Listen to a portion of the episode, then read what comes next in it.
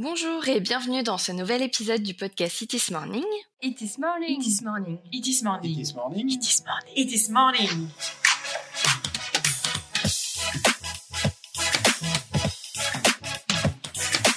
It is morning, votre compagnon audio du web.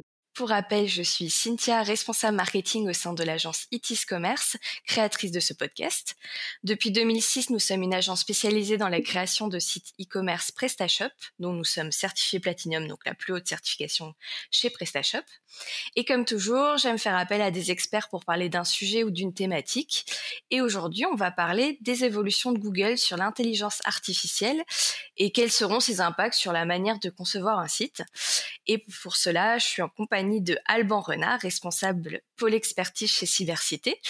Donc avant d'entrer dans le vif du sujet, je vais te laisser te présenter, Alban, et euh, nous dire peut-être quelques mots sur euh, toi et sur l'agence.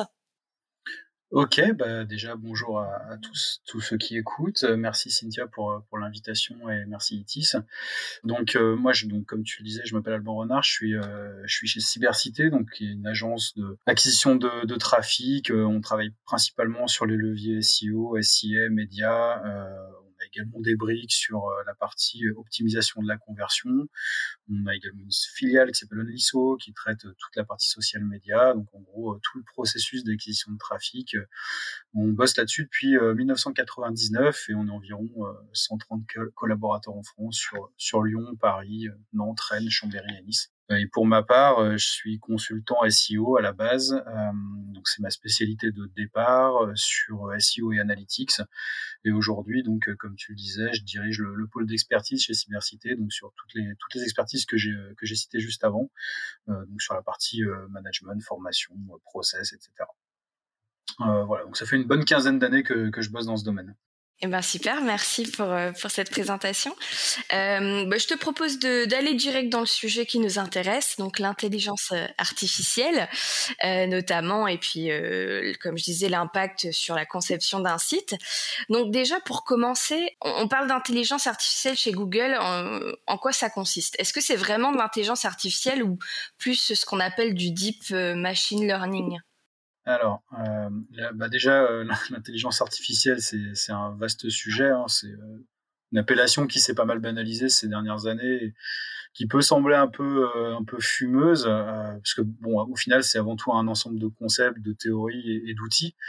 L'objectif, c'est de, de, reproduire en fait l'activité mentale humaine par l'utilisation de machines. Donc, en, en, très gros, pour faire simple, euh, je, je, on va pas se mentir, je suis pas non plus un expert dans le machine learning. Hein, je m'intéresse à certaines de, de ces utilisations euh, pour nos métiers, mais euh, le, machine learning, c'est euh, un de ces outils qui, qui contribue à l'intelligence artificielle.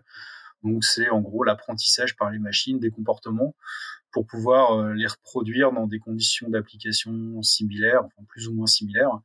Donc en gros, on entraîne une machine en lui fournissant des données et des caractéristiques associées euh, pour qu'elle puisse comprendre comment se comporter dans telle ou telle situation face à tel ou tel, euh, tel ou tel jeu de données.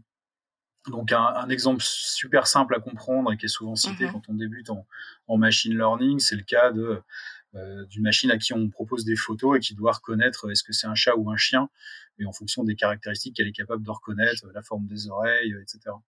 Après, le, le deep learning, c'est euh, une, un sous-métier, une sous-couche du machine learning.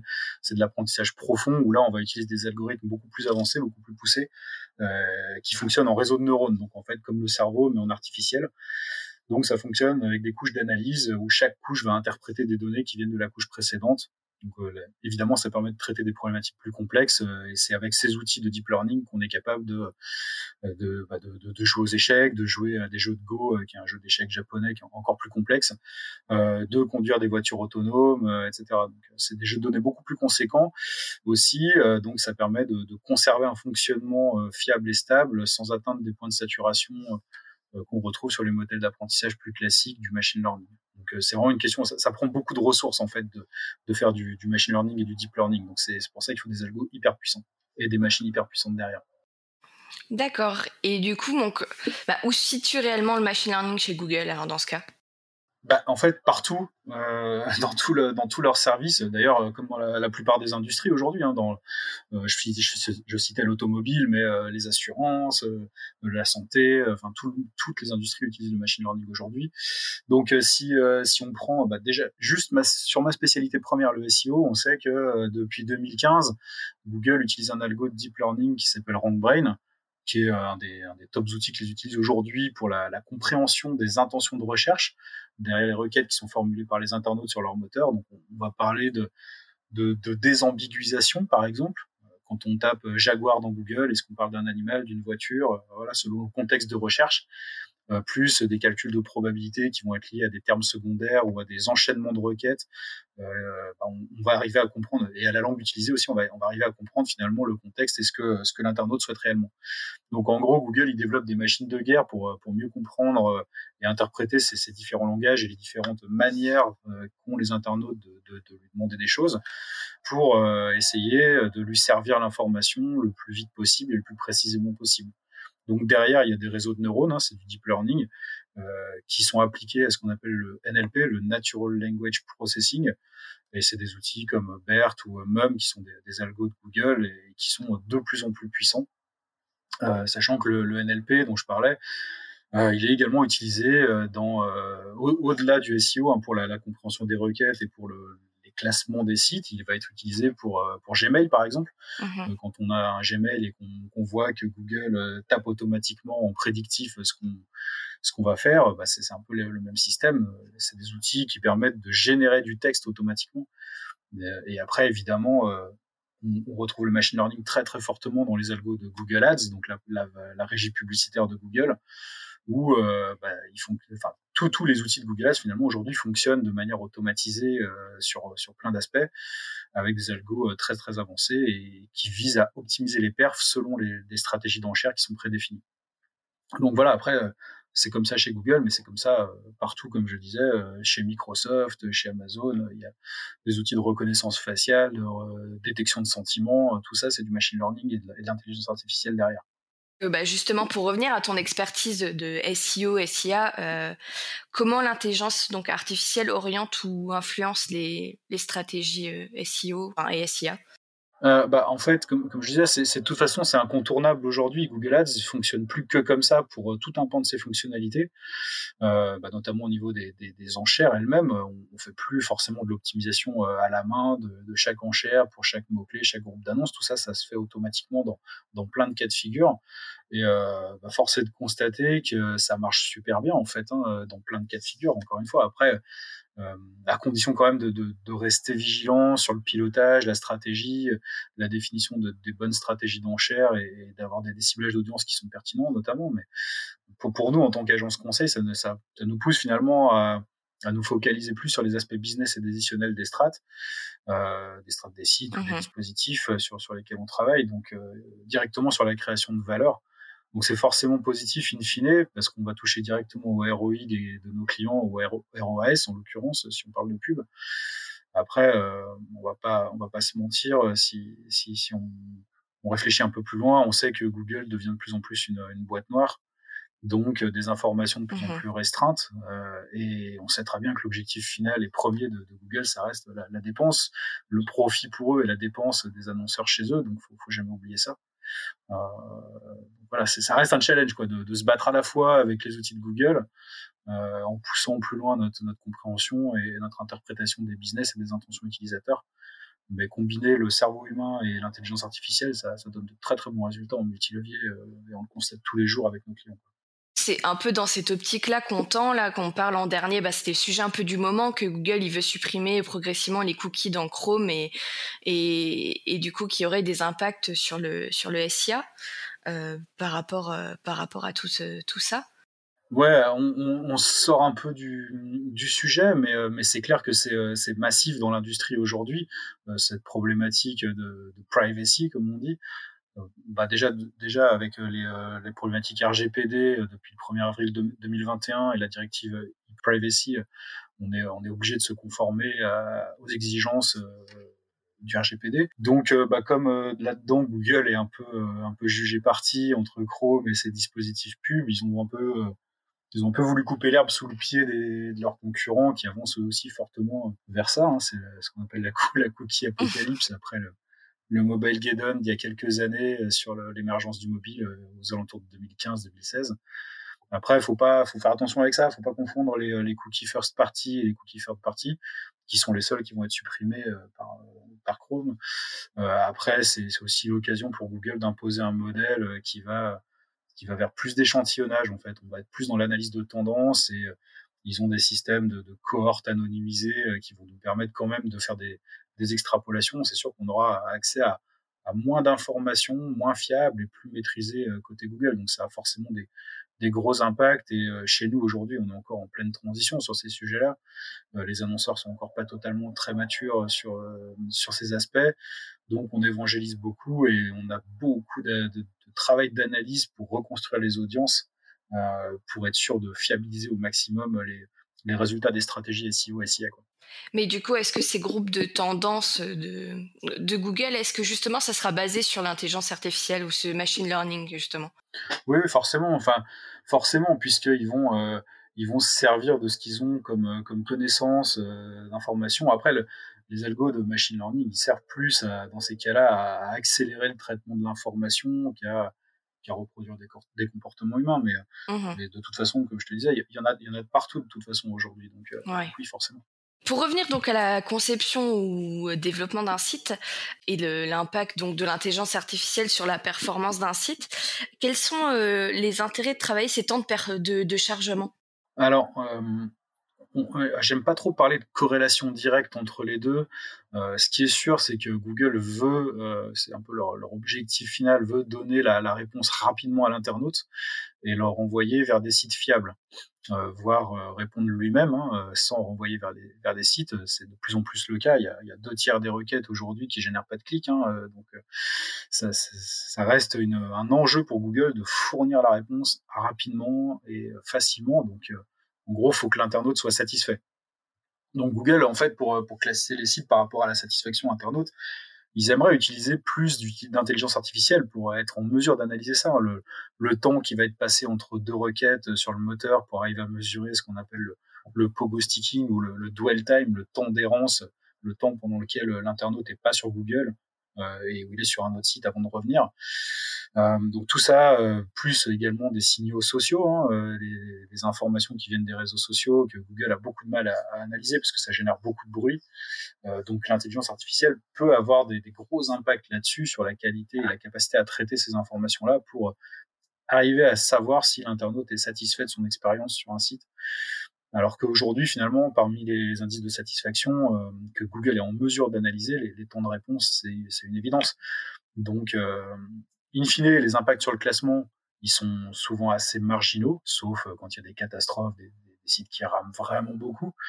Euh, par contre, il euh, faut quand même avoir en tête que ça reste des gros freins à la conversion et dans les processus de paiement, de commande, de résa, on voit des aberrations incroyables. Donc, travailler ces temps de chargement, ça va forcément avoir des coûts en serveur, en infra, mais c'est un must-have aujourd'hui. On peut pas se priver de ça, surtout sur mobile on se dirige quand même vers un monde qui est euh, non plus mobile first, mais mobile only chez les, 12-25 ans et, qui auront bientôt plus euh, les acheteurs de demain. Donc c'est essentiel. Dans ce sens, il y a une des nouveautés Google qu'on a beaucoup parlé euh, ces derniers mois, qui mesure donc entre autres le temps de chargement, c'est les critères Core Web Vitals, si je les dis bien. c'est à peu près ça. Euh, est-ce que tu peux nous euh, les détailler, enfin en quelques mots? On va pas rentrer dans la technique aujourd'hui, mais me dire un peu à quoi ça sert et qu'est-ce que ça mesure exactement? Yes, bah alors les Core Web Vitals, c'est forcément technique, donc je vais essayer d'être super euh, super didactique autant que possible. euh, je suis pas non plus développeur, donc je vais pas je vais pas m'engager dans des concepts dont je maîtrise pas tous les détails, mais en tout cas, ce qu'il faut en comprendre, c'est que déjà, c'est euh, du marketing, hein, c'est marketing de Google bah, c'est la nouvelle manière en fait pour Google de vous pousser à développer des sites rapides. Donc en gros, Core Web Vitals, c'est trois éléments. le premier, c'est ce qu'on appelle le FID, le FID, le First Input Delay. En gros, c'est l'interactivité de la page, c'est-à-dire le, temps qui va être euh, mis entre la première interaction de l'utilisateur et le moment où le navigateur sera capable de lui répondre. Ensuite, on a le LCP, le LCP, le Largest Contentful Paint. C'est pas toujours facile à dire. C'est la performance pure de la page, c'est-à-dire le temps que va mettre la page à afficher les premiers éléments importants. voilà, donc, le contenu en gros, euh, l'impression du contenu. Et le troisième, c'est le CLS, le Cumulative Layout Shift, euh, c'est-à-dire la stabilité visuelle de la page pendant le chargement. Euh, c'est-à-dire quand on a par exemple un site qui commence à charger des contenus et puis qu'on a une pub qui vient s'intercaler et que du coup ça décale tout le contenu, bah, toute, toute cette, cette, visualisation des contenus utiles, Google est capable, en théorie en tout cas, de, l'analyser. D'accord. Et donc, bah, justement, ces critères, en quoi ils vont changer la donne sur la web performance euh, par rapport à aujourd'hui, euh, ce qu'on avait jusqu'à aujourd'hui en tout cas? Il y, a, plusieurs écoles. Alors nous, évidemment, on, fait des audits Core Web Vitals avec nos clients, donc on, voit régulièrement euh, des, choses qui, qui, manquent de performance par rapport aux indicateurs. Après, moi, j'ai tendance quand même à dire, ma position de perso par rapport à ça, c'est que ça impacte et ça change la donne pas tant que ça au final. Ça reste une autre, une autre grille de lecture à la Google sur des choses qui seraient déjà optimisées de toute manière euh, et qu'on optimise depuis des années, hein, la partie euh, temps de chargement. Euh, voilà, les enjeux restent les mêmes en fait. Donc évidemment, on va essayer au maximum de limiter les freins pour que l'utilisateur accède au contenu utile. c'est un peu le job de SEO depuis presque toujours. Donc cette manière d'analyser en trois points, très bien, ça donne des clés plus précises sur sur ce qu'il faut faire pour être dans les clous de Google. Donc ça, ça nous donne un peu plus de lisibilité presque. Euh, après, dans les faits, si on est vraiment factuel, nous on a fait des études qui, on a analysé des, des dizaines de milliers de, de, sites sur lesquels on a fait des audits de, de positionnement, des choses comme ça. Et ce qu'on observe, les seuls éléments sur lesquels on observe vraiment des choses majeures, c'est notamment sur les thématiques e-commerce où on voit que les sites qui se positionnent le mieux, euh, c'est des sites qui ont un FID euh, rapide. Voilà. Donc, euh, c'est environ 40% des sites qui sont en top 3 de Google et qui sont sur la théma e-commerce, un FID, donc un niveau d'interactivité entre la première interaction et, le moment où le navigateur est capable de répondre, où là, on est sur, vraie, un vrai différentiel. voilà. Maintenant, c'est pas non plus, pas non plus la révolution. D'accord. Et du coup, euh, juste rapidement, est-ce qu'il y a un outil où on peut voir ces, critères pour les voir ce que ça donne sur notre site pour auditer notre propre site? Bah, Il y en a plein en fait. Après, Google propose lui-même ces outils. Hein. Si tu tapes euh, Analyse Core Web Vitals Google, il va te sortir un outil tout fait euh, qui va te permettre de, mesurer ça. Tu as toutes les recos qui vont bien, tu as le détail. Euh, après, il y a d'autres outils, mais c'est des outils un peu plus techniques, des outils de, SEO sur lesquels on peut faire des, choses également. Mais déjà, avec les, les principales recos de, Google qui va te donner dans, des outils comme Lighthouse, euh, tu tout en fait. Bah, du coup, on les mettra euh, en description du podcast, comme ça, si les gens sont intéressés pour faire un peu leur audit et puis, et puis après, peut-être aller plus loin sur ce sujet avec des agences comme Cybercité. voilà, mais au moins déjà peut-être comprendre et aller voir c'est souvent des trucs super structurels, donc c'est vrai que c'est toujours un peu euh, compliqué quand on a un site existant. De, on peut pas tout optimiser facilement sur ces aspects-là. On peut faire des choses, c'est sûr, mais euh, tout n'est pas tout n'est pas simple. Souvent les questions de template sont simples, mais les questions d'infra derrière, euh, c'est autre chose. Ouais, c'est sûr. Bah, je parle aussi en, en état de cause en tant qu'agence web technique aussi. voilà. Mais oui, oui, as raison, c'est, c'est pas forcément évident. Et ben, du coup, on arrive vers la fin de, de ce podcast. Est-ce que tu aurais une, une bonne pratique à, à conseiller, un, ton conseil ultime sur bah, le sujet un peu d'aujourd'hui, sur cette, ce machine learning peut-être, ou sur ces critères de Core Web Vitals, je sais pas. Est-ce que tu aurais euh, quelque chose à ajouter? Oui, bon alors après, euh, je, vais peut-être un peu plus généraliser sur, euh, sur les bonnes pratiques, mais ça, s'applique à tout en fait. Euh. Alors je sais pas si c'est que j'ai un attrait particulier pour les, le old school ou que je suis terre à terre ou que je suis déjà un peu un vieux con avant même d'avoir 40 ans. Mais aujourd'hui, en fait, on a à notre disposition en termes de data, d'outils, de diversité technologique, de méthodes toutes faites, on a une, richesse de, ressources euh, qui sont incroyables et qui permettent de faire toute une partie de notre job de manière automatisée. Euh, donc c'est super, ça, apporte vraiment beaucoup. Euh, par contre, bah, souvent en fait, et je le vois, je le vois dans les processus de recrutement avec les, plus jeunes, les plus juniors qu'on rencontre, on, oublie souvent un peu les basiques. Donc je dirais, si vous voulez bosser dans ces domaines-là, dans, le marketing digital en général et a fortiori sur les sujets data, big data, machine learning, et qu'on cherche à faire performer un site ou un dispositif, en gros, j'ai tendance à dire qu'il y, a trois points. C'est premièrement être curieux du secteur et du business que, vous cherchez à, développer. Deuxième, c'est d'avoir une vraie empathie pour les cibles, les gens qui achètent réellement, de, se mettre dans, leur, leurs chaussures à leur place autant que possible pour euh, mettre en place des stratégies data et SEO, SIA derrière qui soient adaptées. Et puis en fait, le, vrai point qui synthétise tout ça, euh, c'est le bon sens. Euh, quand on met X heures à choisir un, produit, un service, un voyage, souvent au, moment de, sortir la CB, on est tous pareils. Il suffit qu'il y ait un truc qui marche pas, un prix qui, change par rapport à ce qui était annoncé ou une question inutile de trop sur un formulaire et, on passe chez le concurrent. Donc euh, ça rejoint un peu tous les autres points qu'on a pu a pu citer sur la curiosité, l'empathie. Pour moi, c'est des points qui sont essentiels dans les stratégies digitales d'aujourd'hui et, qu'on va oublier avec avec l'automatisation et le machine learning. Ok, très bien. Bah, merci beaucoup Alban pour tout, pour tout ce, cet échange et, toutes ces informations qui ont été très riches aujourd'hui. On mettra toutes les infos qui vont bien en description pour renvoyer vers euh, peut-être des choses plus complètes et puis, euh, et puis également, comme on disait, sur les outils euh, qu'on a pu, qu'on a pu citer. Je te remercie beaucoup Alban en tout cas. Merci pour l'invitation et puis bah, bonne, bonne journée. Bonne journée et puis merci à nos auditeurs qui nous ont écouté, euh, euh, qui ont écouté ce podcast. Je les invite à nous envoyer un email, euh, pareil, qui sera en description de ce podcast pour nous donner des suggestions ou leur avis ou des remarques ou peu importe. Et puis je vous invite à nous laisser aussi une note ou un avis sur iTunes si vous avez aimé ce podcast. Et puis je vous dis à bientôt. Vous avez aimé ce podcast? N'hésitez pas à le partager sur vos réseaux sociaux et à vous abonner pour être notifié du prochain épisode.